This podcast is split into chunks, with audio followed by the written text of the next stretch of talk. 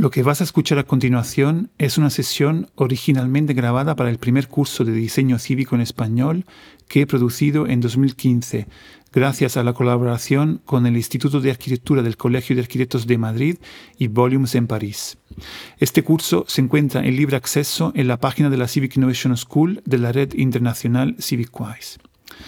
Desde julio de 2021 lo estoy publicando en mi podcast Urbano Humano como parte de la serie titulada Diseño Cívico. De esta forma podrás acceder a su contenido desde tu plataforma favorita de podcast o desde mi página web urbanuhumano.org. Quiero aclarar que la escucha de este capítulo y de todos los que componen el curso no supone la otorgación de ningún certificado. Me encantaría leer tus comentarios y opiniones en mis redes sociales o página web. Buena escucha. En esta sesión vamos a hablar del concepto de procomunes urbanos, un concepto que nos daría pie a hablar de muchas cosas y desde muchos ángulos. En estos 20 minutos vamos a ver solo algunos de ellos. Eh, lo primero que creo que es importante comentar es eh, una definición como muy rápida, eh, digamos que, que es el procomún. El procomún se puede entender como realmente aquellos bienes materiales y inmateriales que que nos pertenecen a todos, o mejor podríamos decir que no pertenecen a nadie. ¿no? Digamos que de alguna forma estamos hablando de aquellas cosas, de aquellos eh, contextos que realmente nos afectan a todos eh, y que tiene que ver claramente con la forma en que vivimos en común. De hecho, procomún también se puede entender directamente como la gobernanza del bien común. ¿no? Digamos que eh, necesariamente cuando hablemos de procomún necesitamos hablar de la gobernanza que está detrás de ese bien común.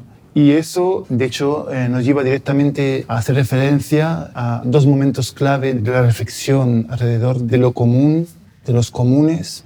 Ya luego llegaremos a contextualizarlo en el ámbito urbano o cívico que son dos momentos muy importantes, digamos, uno en los años 60, cuando Garrett Hardin eh, da a conocer su teoría de la tragedia de los comunes, que básicamente eh, argumenta, con un ejemplo concreto, argumenta que puede ser bastante probable que en un contexto de recursos comunes limitados, eh, se pueda llegar a una situación en la que eh, acceden a esos recursos eh, comunes acaban de alguna manera consumiendo y entonces, digamos, accediendo todos a ese recurso común, poco a poco cada uno va accediendo a más hasta llegar a un momento en el que realmente todos acceden y utilizan tanto ese recurso común que al final todos se quedan sin la posibilidad de seguir accediendo a ese recurso. ¿no? Digamos que de alguna manera se, termina ese recurso por la, voluntad eh, individual de cada uno de querer eh, cada vez más de ese, de ese recurso. ¿no? Entonces, según Garrett Hardin, al final la única manera de, de, evitar eso, ¿no? Eh, al final era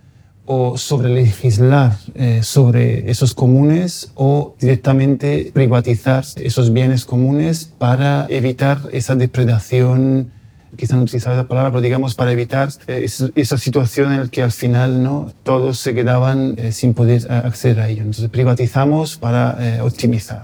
Yo diría, afortunadamente, en los años 90 ya otra científica, Elinor Ostrom, nos habla de la gobernanza de los comunes desde otra perspectiva y demuestra que en realidad es posible todo lo contrario. ¿no? Eh, no solamente una comunidad es capaz de eh, administrar un recurso eh, limitado, sino que incluso tiene la capacidad de gestionarlo de una forma mucho más eficaz, como es el caso que ella estudió de los sistemas de riego en zonas rurales. ¿no? Digamos que consiguió demostrar que en, en, algunas situaciones la eficacia de sistemas de riegos eh, construidas por eh, sistemas y, dinámicas ligadas a una gobernanza de los comunes, digamos, unos campesinos que se ponen de acuerdo y construyen esos sistemas, son más eficaces de otros que hayan sido construidos por una administración pública que define, digamos, por dónde tiene que pasar, cómo tiene que funcionar, eh, etc. ¿no? Entonces, en los años 90, afortunadamente, Elinor Ostrom consigue demostrar eso, que, que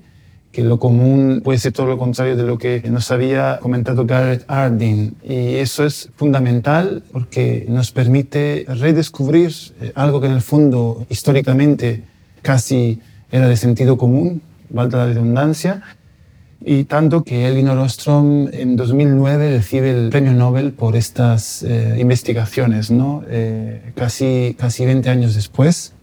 Pero bueno, eh, consigue ese, ese, premio Nobel, si no me equivoco, además, creo que la primera mujer en el premio Nobel de, Economía, en este caso es un premio Nobel de Economía. Y entonces, bueno, ya es una referencia interesante de cómo se pueden ver las cosas de otra forma, ¿no? Entonces, para ser también ahora eh, más claro, cuando hablamos de procomunes, de procomún, entonces estamos hablando de algo que no es ni público ni privado. Y esto para mí es importante porque en algunos momentos también he visto, he leído, digamos, definiciones de, de lo común que no tienen muy en cuenta o ni siquiera consideran necesario hacer esa aclaración. ¿no? Es decir, digamos que no entienden el procomún como una categoría diferente de lo privado y lo público, ¿no? sino como algo que puede existir en esas dos categorías. Para mí creo que es mucho más claro, mucho más interesante tener en cuenta directamente que eh, lo común eh, no entra en la categoría de lo público y de lo privado. Y cuando veamos la manera en que gestionamos el territorio, entonces hablemos de precomunes urbanos, veremos que cómo realmente lo público y lo privado acaban eh, funcionando de la misma forma. ¿no? En esto de los comunes urbanos, otro hito fundamental es el reglamento eh, de los bienes comunes que en 2014 la, Administración de la ciudad de Bolonia eh, finalmente adopta como el inicio de una nueva, digamos, actitud de esta Administración y de otras que ahora se están sumando frente a los que podríamos definir como los procomunes urbanos. Y esto es un hito muy importante porque lo que pasa aquí es que damos eh, por hecho que en el territorio, en el contexto urbano y no urbano, digamos que eh, aquí lo urbano simplemente es para tener un ámbito de reflexión, podríamos decir también en un territorio existen unos procomunes que de alguna manera nos pertenecen a todos, ¿no? Entonces el procomún, repito, no es un espacio público, no necesariamente es un espacio público, no es eh, lo público, ¿no? En un espacio público podríamos encontrar unos lo comunes. ¿no? Entonces, lo que aquí es realmente el paso que está dando la administración de, de Bolonia es acercarnos cada vez más a algo que también desde hace unos años nos comenta Michelle Bowens de la Peer-to-Peer Foundation, que habla del Estado partner. Es decir, que nos habla de la capacidad de una eh, gestión compartida, de una administración compartida del territorio. Entonces aquí tenemos varios factores. Tenemos entonces el redescubrimiento de una categoría que es eh, lo común, que no es ni público ni privado, y frente a eso, la capacidad de una administración pública de entender que no se puede considerar como el agente exclusivo que representa a un territorio, sobre todo frente a esos precomunes. Entonces, la administración entiende que existen otras dinámicas, otras gobernanzas, eh, otros agentes que pueden tener un papel eh, legítimo en, en, la gestión del territorio y de forma muy concreta con relación a los comunes. ¿no? Entonces, en el reglamento que adopta la ciudad de Bolonia, explícitamente se acepta esa situación y se reglamenta por una vez cuál es la actitud de la propia administración frente a la proactividad de la ciudadanía. ¿no? El reglamento es para definir cómo la administración pública actúa frente a las acciones, la capacidad de los ciudadanos de autoorganizarse para cuidar o mejorar un procomún urbano. Y eso es muy interesante. ¿no? Digamos que no reglamenta lo que tiene que hacer el ciudadano, sino lo que tiene que hacer la administración pública, cómo se tiene que relacionar con el ciudadano. Esto porque, si os acordáis, al principio os hablaba de de Karl Arden, que frente a los procomunes, su propuesta era no tenemos que sobrereglamentar lo que puede hacer, en este caso serían los ciudadanos hablando de los, de los procomunes urbanos. ¿no? aquí, sin embargo, es, es, al revés. Se entiende que no, no, vamos a ver la administración pública cómo se organiza frente a eso, dejando la libertad al ciudadano de intervenir sobre ese procomún. Entonces, eso es un paso fundamental. ¿no? Y lo que está pasando además es que entonces aclaramos que existe esa capacidad de coadministración, ¿no? cogestión. La administración pública, incluso siendo una entidad que está legitimada por un proceso democrático, que entonces unas votaciones, etcétera, etcétera, entendiendo que representa eh, a una comunidad muy amplia, ¿no? a los ciudadanos de una ciudad, reconoce que puede haber eh, algunos ciudadanos que, y aquí insisto, son necesariamente minoría, y esto también es bastante innovador, porque nos olvidamos de los principios de la representatividad en favor del reconocimiento de que una minoría puede estar queriendo cuidar de un procomún. ¿no? Eh, y para que eso sea posible no vamos a buscar una legitimidad en función de una representatividad, es decir, de que estas personas representen una mayoría de ciudadanos, sino lo que vamos a ver simplemente es que lo que están haciendo tiene que ver con un procomún. ¿no? Entonces, necesariamente va a poder ser algo positivo para la comunidad. Entonces, no, no nos frenamos, no nos bloqueamos por esa constante búsqueda de, de, de la representatividad de una mayoría. Y eso también es bastante nuevo, ¿no? Y entonces define un nuevo posicionamiento de la administración pública eh, sobre el territorio. Todo esto, dicho de esta forma, y ahora vuelvo a lo que comentaba antes de la importancia de por qué hacer esa diferenciación con lo público y lo privado, por dos razones.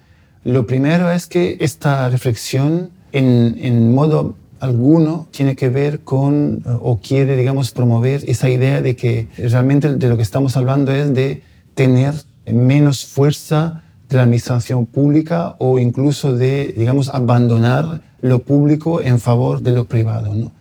Sino que si entendemos bien cuál es la categoría de lo común, estamos diciendo que existen las otras dos categorías que son lo público y lo privado que tienen que respetar la legitimidad de ese procomún, ¿no? Entonces, en absoluto, cuando hablamos de estos tipos de dinámicas, del Estado partner, de procomún, etcétera, estamos hablando de que lo público tiene que ceder en favor de lo, de lo privado. ¿no? Eso, es, eso es muy importante. Luego, otra cosa que podemos comentar en, en, este sentido es que todo esto nos ayuda a entender cómo, en muchos casos, incluso lo público acaba funcionando igual que, los, que lo privado. ¿no?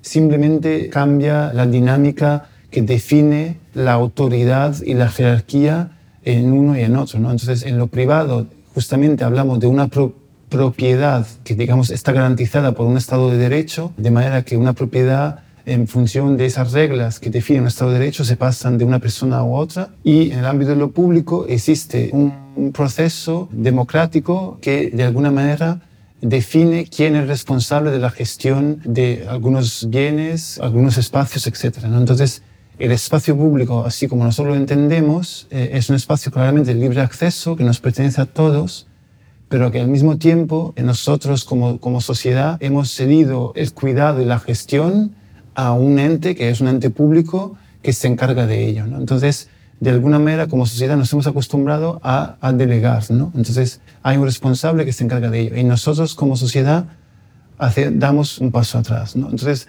ahora volvemos a entender que se pueden dar situaciones en las que la comunidad puede volver a querer cuidar de esos bienes que también son comunes. Entonces empieza, digamos, un debate y un proceso muy interesante en entender cómo justamente esos comunes se relacionan con lo privado y con lo público. ¿no? Y volviendo también a uno de los temas que nosotros tratamos aquí en este curso, que es también la reflexión sobre los espacios cívicos, Aquí puede ser interesante también entender cómo se pueden generar eh, espacios cívicos eh, justamente desde las tres categorías. ¿no? Se puede crear desde lo público, se puede crear desde lo común y se puede crear desde lo privado. ¿no? Entonces, este espacio en el que me encuentro ahora mismo en París es una propuesta de espacio cívico que se construye desde lo privado. ¿no? Hay, hay propuestas de espacios cívicos que nacen, sin embargo, desde lo común, como puede ser un huerto urbano, puede ser espacios urbanos gestionados por una comunidad de vecinos, ya lo, lo hemos comentado, como puede ser el ejemplo de Campo de Cebada de Madrid o de de las pasarelas verdes de Santiago de Chile, hay miles de ejemplos, ¿no? O puede ser eh, algo que se propone desde lo público, como un centro cultural, una vez más citando a Madrid, eh, como puede ser Media Lab Prado, que además acaba de recibir un premio europeo sobre, digamos, una de las mejores propuestas culturales del continente, ¿no? Justo este año. Entonces, eso es interesante, pero conocer las de diferentes eh, ámbitos en el que se puede actuar para lo colectivo es útil y no confundir además la palabra de lo colectivo con lo procomún. ¿no? Son eh, realmente dos cosas diferentes. Yo puedo generar aquí en este espacio, que es un espacio privado, es un coworking, algo que es colectivo, algo que además es cívico, algo que además puede ser útil para el barrio, pero no estamos hablando de un eh, modelo de gobernanza que tiene que ver con lo común, sino que es un modelo de gobernanza privado. ¿no?